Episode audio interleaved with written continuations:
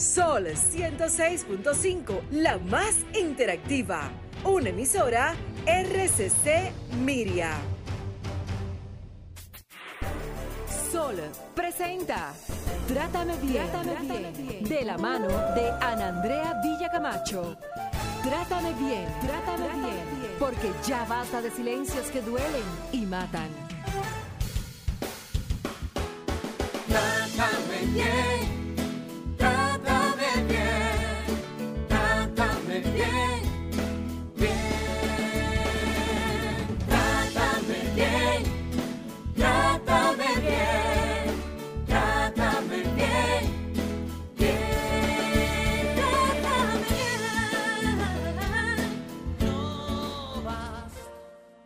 al mundo porque es obligatorio, porque son la base del matrimonio, o porque te equivocaste en la cuenta.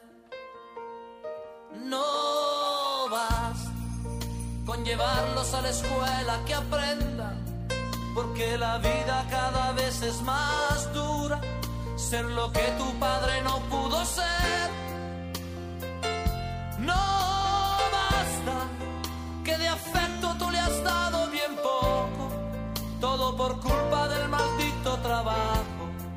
Y del tiempo.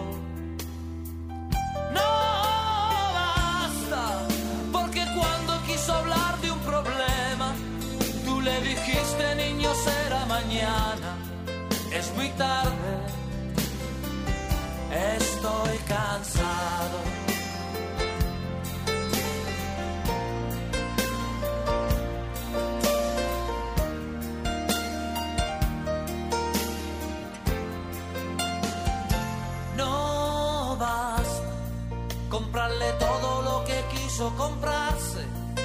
El auto nuevo antes de graduarse, que viviera lo que tú no has vivido.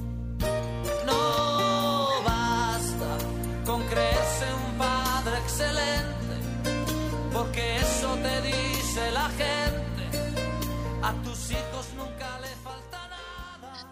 Buenas tardes. Gracias del alma por estar con nosotros en este nuevo abrazo que es tu programa Trátame Bien. Soy Ana Andrea Villacamacho y estoy en Sol 106.5, la más interactiva. En los controles nos acompaña el señor Humberto y la producción de este programa es de Jennifer Peguero.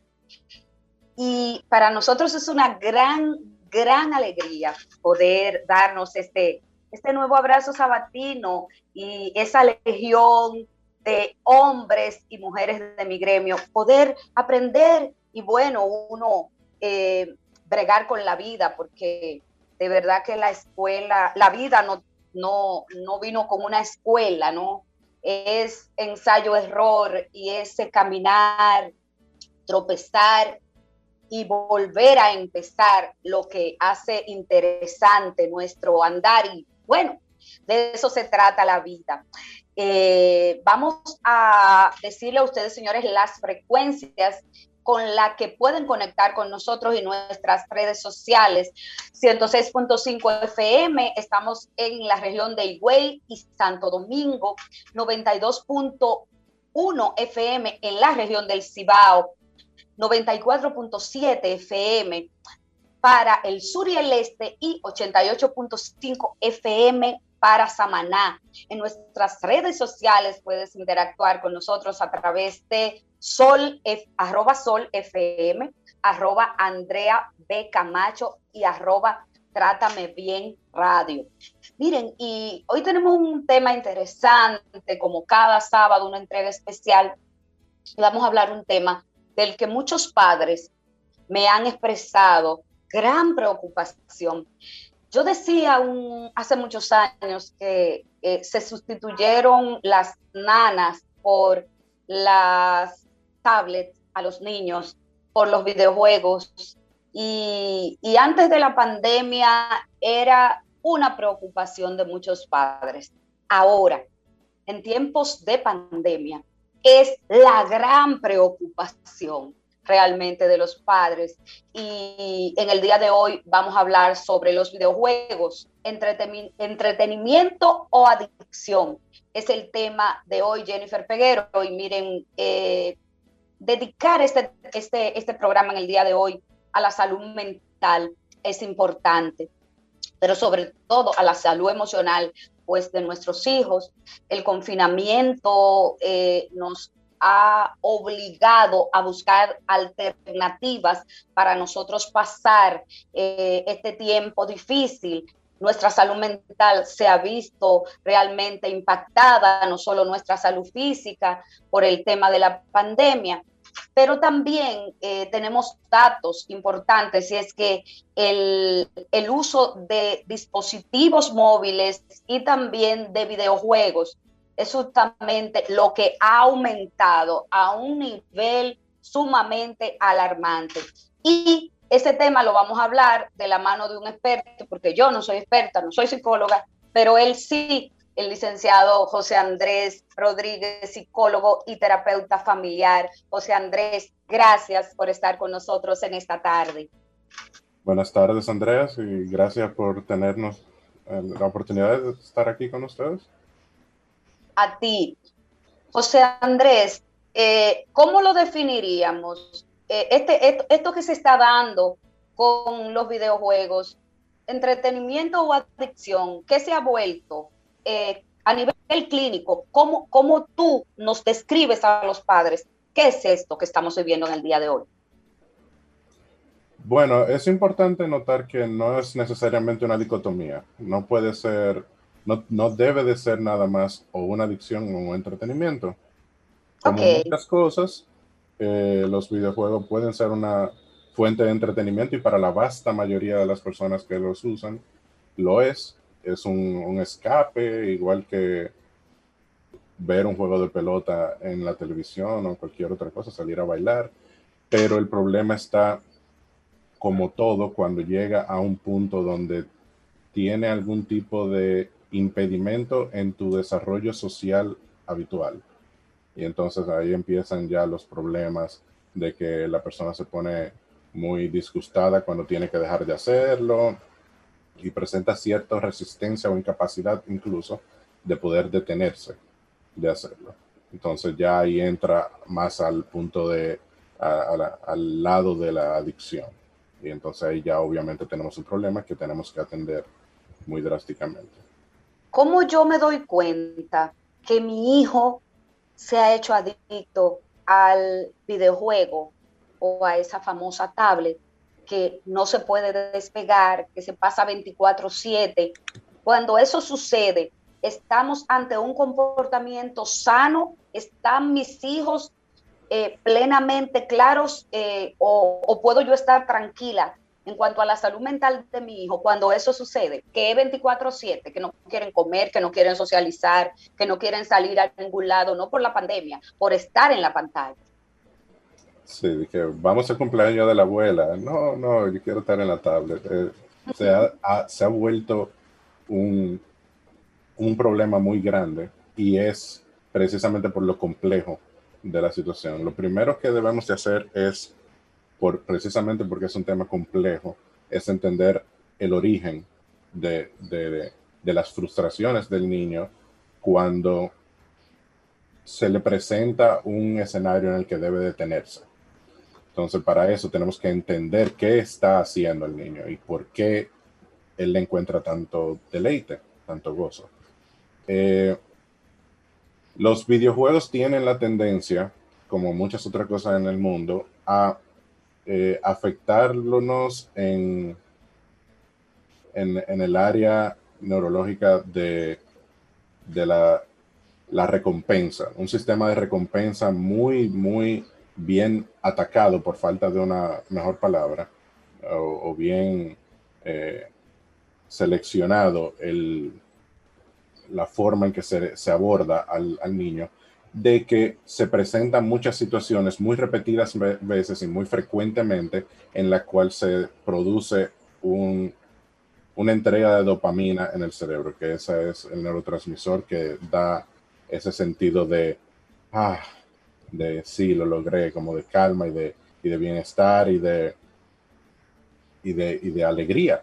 Entonces, como los videojuegos tienen la capacidad de presentar situaciones recurrentes que llevan a esa, a esa dopamina, entonces obviamente se hace más adictiva en el sentido no como un diagnóstico, sino en la definición de la palabra, de que es algo que como se da sistemáticamente y muy repetidamente, entonces es algo que se busca mucho porque está ahí. Entonces, eso es como un perrito que tú le pongas una galletita, cada vez que él te mire, él te va a seguir mirando, porque la galletita está ahí, no, no tienes que hacer absolutamente nada para que te la den. Entonces sigue el mismo proceso. Entonces, como es algo como antes, normalmente cuando uno salía a la calle, jugaba el escondido y jugaba el topado con los amiguitos, eso era una actividad muy larga en la que se encontraban ese mismo tipo de recompensas a nivel neurológico. Pero la, la cantidad de veces que tú recibías eso era mucho más disminuida. Por lo tanto, era como una dosis mucho más llevadera. Entonces, esto es como si tú cada cuatro minutos, cinco minutos de estar jugando el topado, tú sientes ese, ese reforzamiento. Por lo tanto, tú vas a querer seguir jugando y vas a querer seguir jugando y vas a querer seguir jugando porque te vas a sentir bien. Entonces, lo primero que tenemos que entender es eso. Y eso es algo que muchos de los padres no entienden tan bien y creen que, que simplemente el niño no quiere. Y como que es algo que tú lo dejas porque tú le dices y que mira, ya, ya, ya está bueno, no juegues más. Y el niño simplemente va a decir, ah, sí, tú tienes razón se va a quitar el headset y se, va a parar de la computadora o se va a apagar la, tablet. No, porque hay algo biológico ya que está diciéndole al, niño, no, aquí tú puedes conseguir cómo sentirte bien orgánicamente. Por lo tanto, vamos, sigue. Y lamentablemente las corporaciones que hacen los videojuegos se han vuelto muy buenas atacando eso. Y de una manera muy descabellada en algunos casos. Que, Les ha ido muy bien, José Andrés. Les ha ido muy bien a las compañías de videojuegos. Sumamente muy bien, porque han implementado antes, el juego era tú lo comprabas y tú lo tenías en tu casa y tú completabas la historia o el juego, te divertías y se acabó. Ahora, como las cosas son online y son repetitivas, por ejemplo, FIFA, que es uno de los juegos más famosos que hay, que es simplemente jugar fútbol pero entonces sale un juego de FIFA al año. Entonces, todo lo que tú hiciste el año pasado, en el juego pasado, no vale nada porque todo el mundo va a estar jugando el juego nuevo. Por lo tanto, tú tienes que comprar juego nuevo. Y es el mismo juego. El mismo juego. Simplemente hacen algunos cambios en los equipos si hay algún jugador nuevo, pero el mismo juego. Y entonces también se implementaron, que es lo más peligroso, una una mecánica que se, en inglés se llama loot boxes, pero en inglés, en español sería como caja de botín o caja de sorpresa, que básicamente lo que hace es que tú no tienes acceso a todos los jugadores de manera inmediata, pero a medida que tú vas jugando, vas consiguiendo unos puntos y cuando tienes suficientes puntos, tú puedes canjearlos por una caja sorpresa que tú cuando la abres te pueden salir ciertos jugadores. Completamente al azar pero no es completamente al azar. Obviamente los jugadores que son mejores, como Messi o Ronaldo, tienen un 0.01% de probabilidad de que te salgan, y entonces otros jugadores te van a salir cuatro veces en la misma caja. me, cuentan, me cuentan, eh, José Andrés, que te encanta jugar. Sí. ¿Te gusta a ti? eso, eso es, perdón, culpa producción, culpa producción de sí, eh, sí, culpable. te, declaras. Una cosa, José Andrés, ¿qué pasa cuando ese, ese entretenimiento se vuelve adicción, tanto para los niños como, como para los adultos? ¿Tiene una consecuencia emocional y física eh, esta adicción? Hablo cuando se vuelve adicción cuando la persona es, ya no puede estar sin ese juego, sin esa pantalla y no quiero hacer más nada en la vida que no sea esa pantalla. Y, me, causa inclusive eh, eh, un estrés terrible el no estar conectado a esa pantalla. Sí, o sea, se, se ven claramente en algunos casos los rasgos evidentes de cualquier tipo de adicción. Eh, en este caso, ¿cómo, verlos nosotros? Se puede ¿Cómo darnos cuenta? Tú, la forma más fácil de verla es eh, la cantidad de tiempo que pasa el niño frente a la tablet o a una computadora cuando se va muy por encima de la norma. Eh, se ve con la actitud que toma cuando debe detenerse, si lo hace de una manera normal o se vuelve muy irritable. Eh, se ve un decline en la actividad social, una negligencia prácticamente completa de cualquier tipo de, actividad social. Eh, pasa mucho, no en los niños, porque los niños no tienen la opción, ¿verdad? Porque los padres están ahí, pero en la universidad, jóvenes que dejan de ir a la universidad, dejan de ir a clases, o sea, que dejen de ir uno, dos, tres, cuatro días, cuando tú vienes a ver, faltaron el semestre y, terminan, José Andrés, es retirando la materia. Porque eh, ese, ese, ese, ese videojuego que me llama, que me entretiene, que es mi refugio, se vuelve imprescindible para mi vida como joven, igual como niño.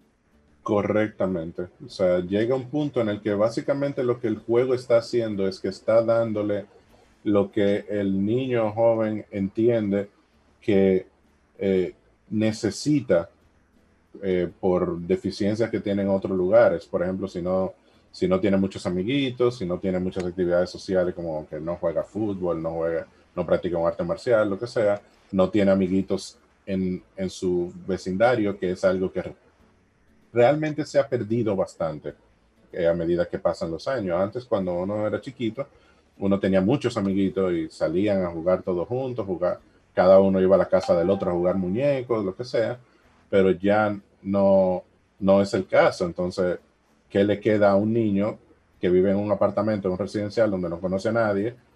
No puede salir del residencial. Entonces, sí, hay un área de juego, pero no es lo mismo. El niño es más curioso.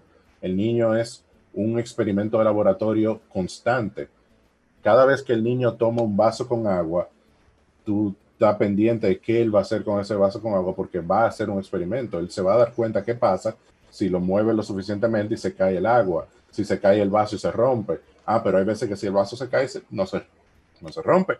Entonces, los niños están constantemente en un modo de curiosidad que quieren explorar todo a su alrededor. Y cuando tú lo, lo, lo encierras en un solo cuarto de que, mira, cuando tú quieres jugar es aquí que tú vienes, eso le da mucha ansiedad, porque tienen mucha energía y curiosidad que no son saciadas.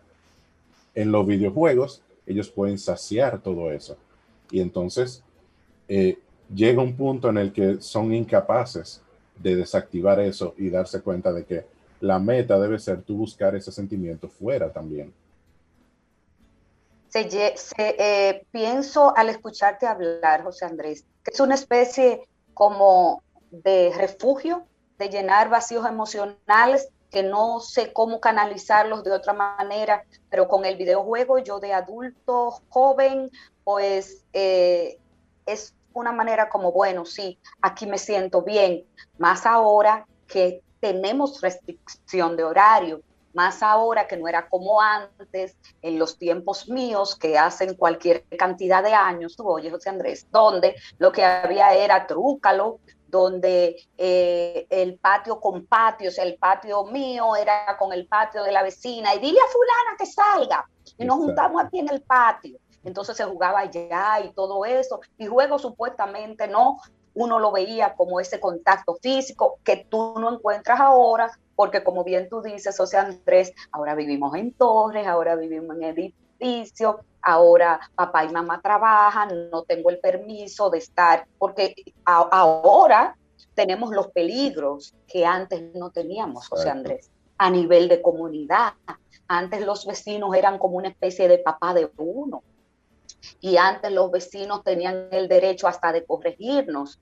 Ahora existen cosas, lamentablemente, que son un delito que al descuido de los padres pueden atacar a los, principalmente a los niños, niñas y adolescentes. Entonces nos estamos enfrentando a cosas realmente que quizás para los pequeños es difícil y hasta para los mismos jóvenes de entender. Si no lo entendemos los adultos, todo este lío de este confinamiento y esta ansiedad que manejamos, eh, imagínate la ansiedad que están manejando los pequeños y los adultos jóvenes. Correcto, y se ata bastante a lo que te mencionaba de esa necesidad de curiosear y explorar, estando confinados a un apartamento, a una casa, a un área de juego. Entonces ya llega el punto de tuvieron un tiempo significativo en el cual ni siquiera pudieron ir a explorar eso y explotar eso en el colegio con sus amiguitos. Entonces, esa socialización, principalmente a temprana edad, es vital para un ser humano.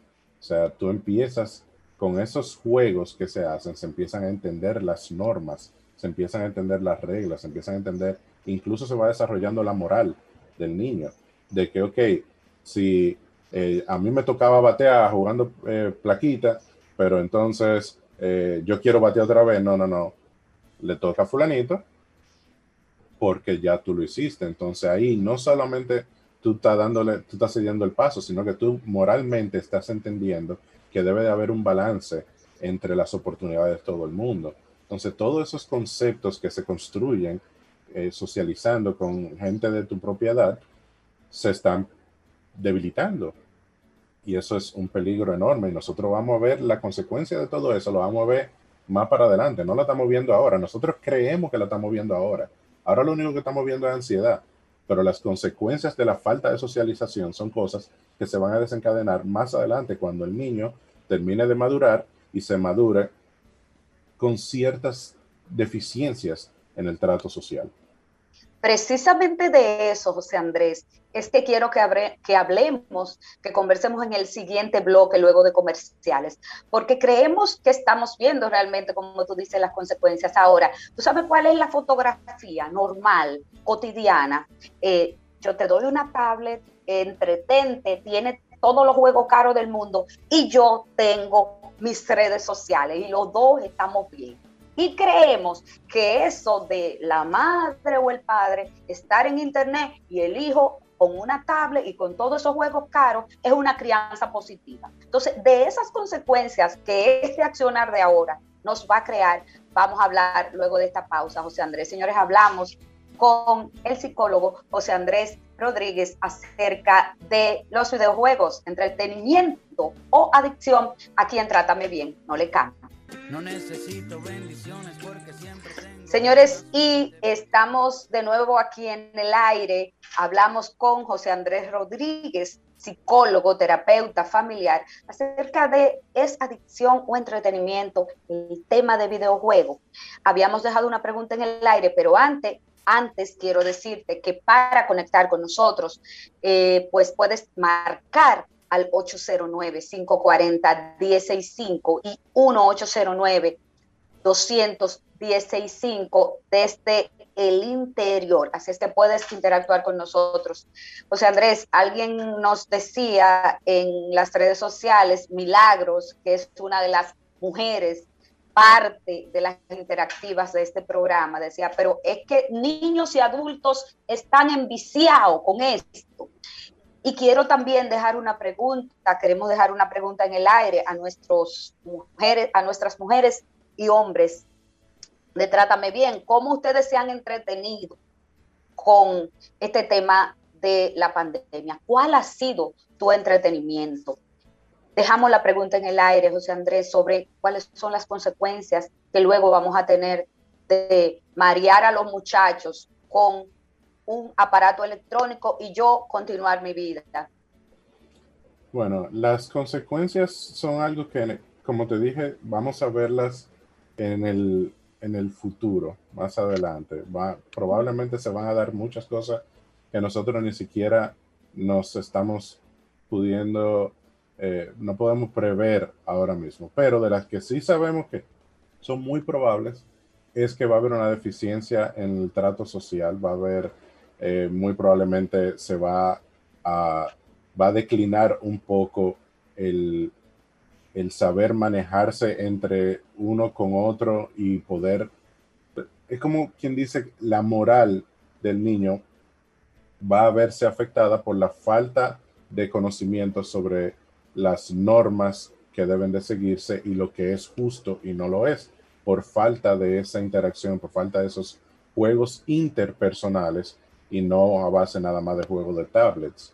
Y por lo mismo también que va muy ligado no tanto solo al videojuego, sino a la actitud que los padres están tomando de simplemente facilitarlo completamente, es que va a haber un problema con los límites. Los niños de hoy en día ya se está viendo que los niños no saben los límites que deben de tener para cualquier cosa, básicamente. Ellos tienden a irse, como decimos bien coloquialmente, se van de boca con lo que sea. Lo que ellos quieren hacer, ellos se van en una y no hay forma y tú le dices, pero ya tú no crees que es hora de que tú dejes de jugar obviamente un niño nunca va a dejar de jugar si tú lo aproximas así y no saben lo que es que el padre sea padre y la madre sea madre y diga, ya tú tienes 10 horas jugando, suelta la tablet, ponte esa tarea.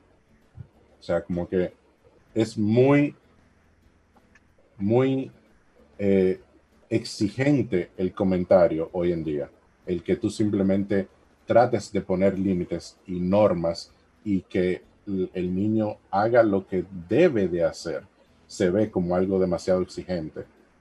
Entonces Además, además de no tener límites, como en tu vida, eh, en todo lo que es tu vida, y, cuando habla, eh, dijiste este punto, me estremezco, porque el no saber poner límites te puede afectar tu vida profesional, tu relación de pareja, tu desarrollo integral. Eh, a las víctimas, por ejemplo, de violencia machista eh, y los hombres agresores con los que trabajo, no le enseñaron a poner límites a ninguno. Y esta es una, o sea, puede traer consecuencias funestas. ¿Qué otra consecuencia, además de no tener límites, que es too much, puede tener el, el abuso excesivo o la adicción a los videojuegos y el Internet? Bueno, puede tenerla también obviamente en que el tú pasar tanto tiempo en, enfocado en el videojuego, en la tablet o en el internet, obviamente tú estás dejando, tú estás siendo negligente con todos los otros aspectos de tu vida. Los niños dejan de hacer la tarea, obviamente las, los, las notas en el colegio descienden, oportunidades que se te pudieran haber presentado se dejan pasar en la adolescencia, cuando tú estás, por ejemplo, aplicando para diferentes universidades, eso también va a afectar porque ya tú no vas a tener el tiempo perdido. Tú no puedes recuperar ese tiempo, tú no puedes subir tus grados para tener oportunidades mejores. En la adultez también se ve todavía, porque eso es algo que afecta a muchos adultos, principalmente en los años, en los 20, 30 años, pierden oportunidades de trabajo, pierden sus trabajos porque no pueden desconectarse de un videojuego dejan de ir. Y al dejar de ir al trabajo, obviamente pierden el trabajo. Y es algo que simplemente no está en control de ellos. Y ese es probablemente el, punto número uno A de cuando es una adicción, que es cuando el, la persona está teniendo tantos problemas sociales y, económicos incluso en su vida, y no lo ve como un problema o cuando lo ve como un problema no puede todavía detenerse, porque ese es el problema de la adicción. Se dice aceptar que tú tienes un problema es el, paso más importante. Sí, lo es, pero, pero, Hay, un, hay un momento de pánico en la persona cuando entiende que tiene un problema inicialmente y se dice, ok, yo voy a dejar esto y se da cuenta de que no puede. Eso conlleva un momento de pánico porque tú no estás acostumbrado a entender cognitivamente que tú no puedes simplemente dejar de hacer algo. O sea, si yo estoy sosteniendo un vaso con mi mano y yo pienso, voy a soltar el vaso y lo pongo en, en la mesa, mi cerebro no está preparado para que cuando yo quiera soltar el vaso y ponerlo en la mesa, extrañamente yo no puedo. O sea, como que algo en mí que está fuera de mi control y yo no puedo soltar el vaso. Entonces te entra un momento de pánico y entonces ahí se dispara la ansiedad y se dispara el estrés y como que algo que simplemente como que, ok, yo tengo un problema, vamos a ver cómo yo puedo solucionarlo, se te multiplica exponencialmente. Porque entonces oh. se, se, se dispara la ansiedad, el estrés y se combina con otros factores que pueden estar permeándote, como por ejemplo el estrés de estar confinado a tu casa por un año y entonces todo eh, eh, es, es una cadena que se alimenta ella misma. José Andrés, ¿tienen los videojuegos el poder de volver a un adolescente violento, suma, sumamente violento, estos videojuegos? Esa es una excelente pregunta. Es algo, es algo que se ha estudiado bastante y se ha podido demostrar eh, que el cerebro realmente cambia. O sea, a medida que se toman eh, eh, se toman imágenes del cerebro en momentos antes y después de ser expuesto a cierto tipo de videojuegos y se nota que definitivamente hay un cambio en el cerebro. ¿Qué es ese cambio? ¿Es bueno? ¿Es malo? Es un poquito debatible todavía porque se han hecho investigaciones, pero no, tú sabes que así no que funciona la ciencia. La ciencia no es de que hicimos una investigación, por lo tanto esto es. No, no, no, no, no. Se encontraron esos hallazgos y por lo tanto se necesita replicar ese producto mucho, mucho más para ver qué conlleva eso. Lo que sí se sabe hasta ahora, sin lugar a duda, es que principalmente los videojuegos violentos te desensibilizan al, al, a la violencia extrema. Entonces, desde cierta forma, te la normaliza.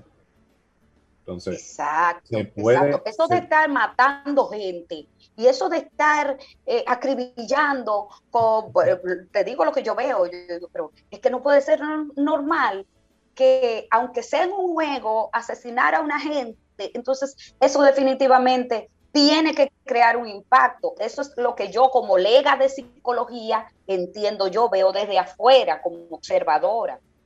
Sí, definitivamente crea un impacto y desensibiliza a la persona, pero eso tampoco debe de llevarse a que eso va o que es un camino hacia realizar actos violentos necesariamente, porque eh, la muestra, por suerte, sin realizar ningún tipo de investigación, se puede ver que la muestra es severa de que no es el caso. O sea, estamos hablando de que hay miles de millones de jugadores que juegan juegos de, matar gente, de acribillar gente, como tú dices, y no se oyen, principalmente hoy en día, que cualquier cosita que sucede se sube a YouTube y a Instagram sea, cualquier cosa uno se entera, porque antes, si no salía en el periódico o en la noticia, no, no se enteraba.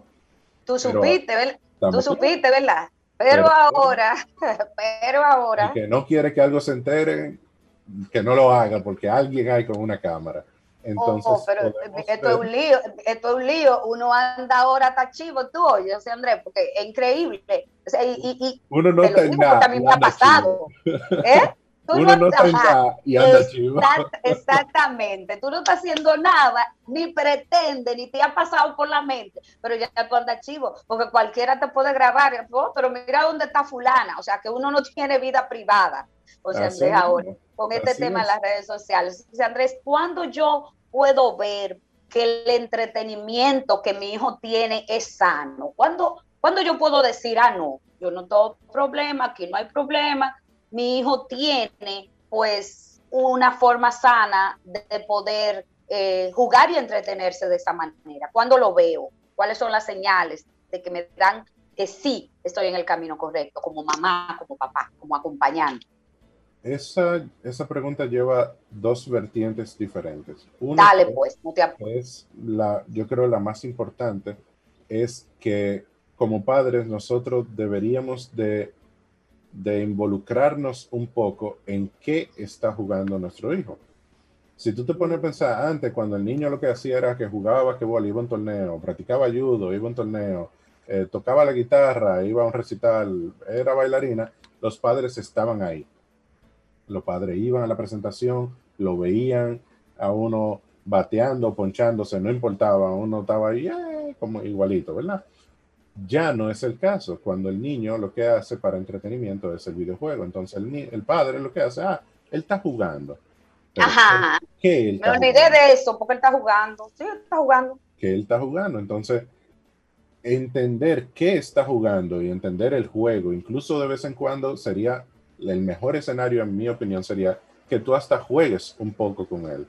Porque antes los padres hacían eso. Mi papá se sentaba a jugar Nintendo con nosotros.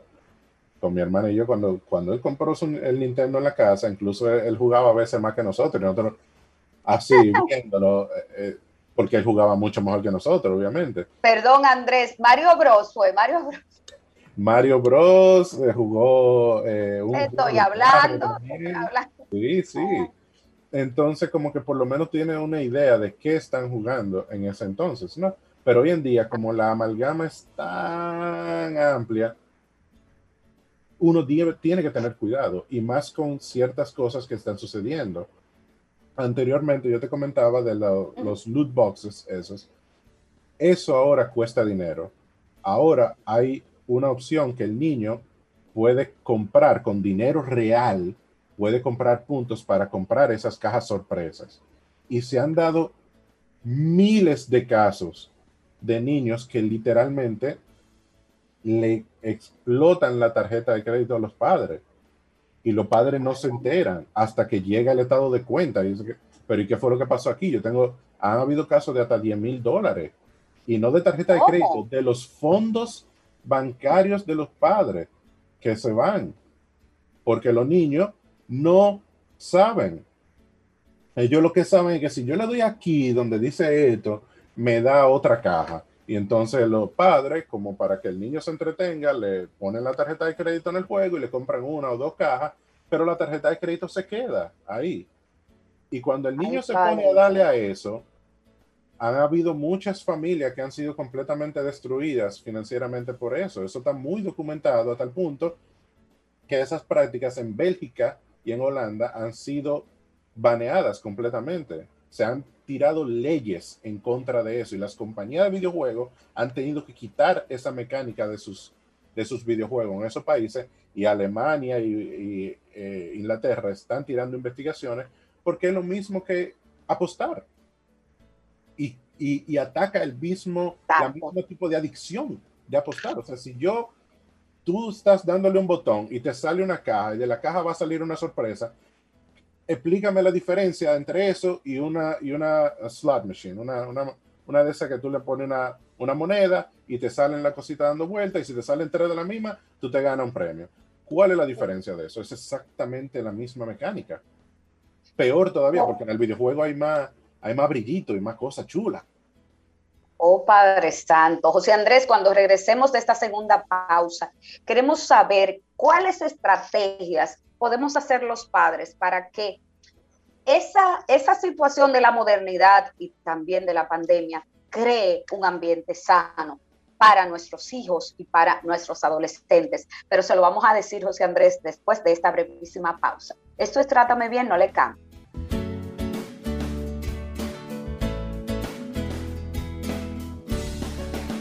Bien, señores, pues seguimos aquí, conversamos con el licenciado José Andrés Rodríguez, quien es psicólogo, terapeuta familiar y también especialista porque ha trabajado durante varios años con niños con discapacidad, principalmente el autismo.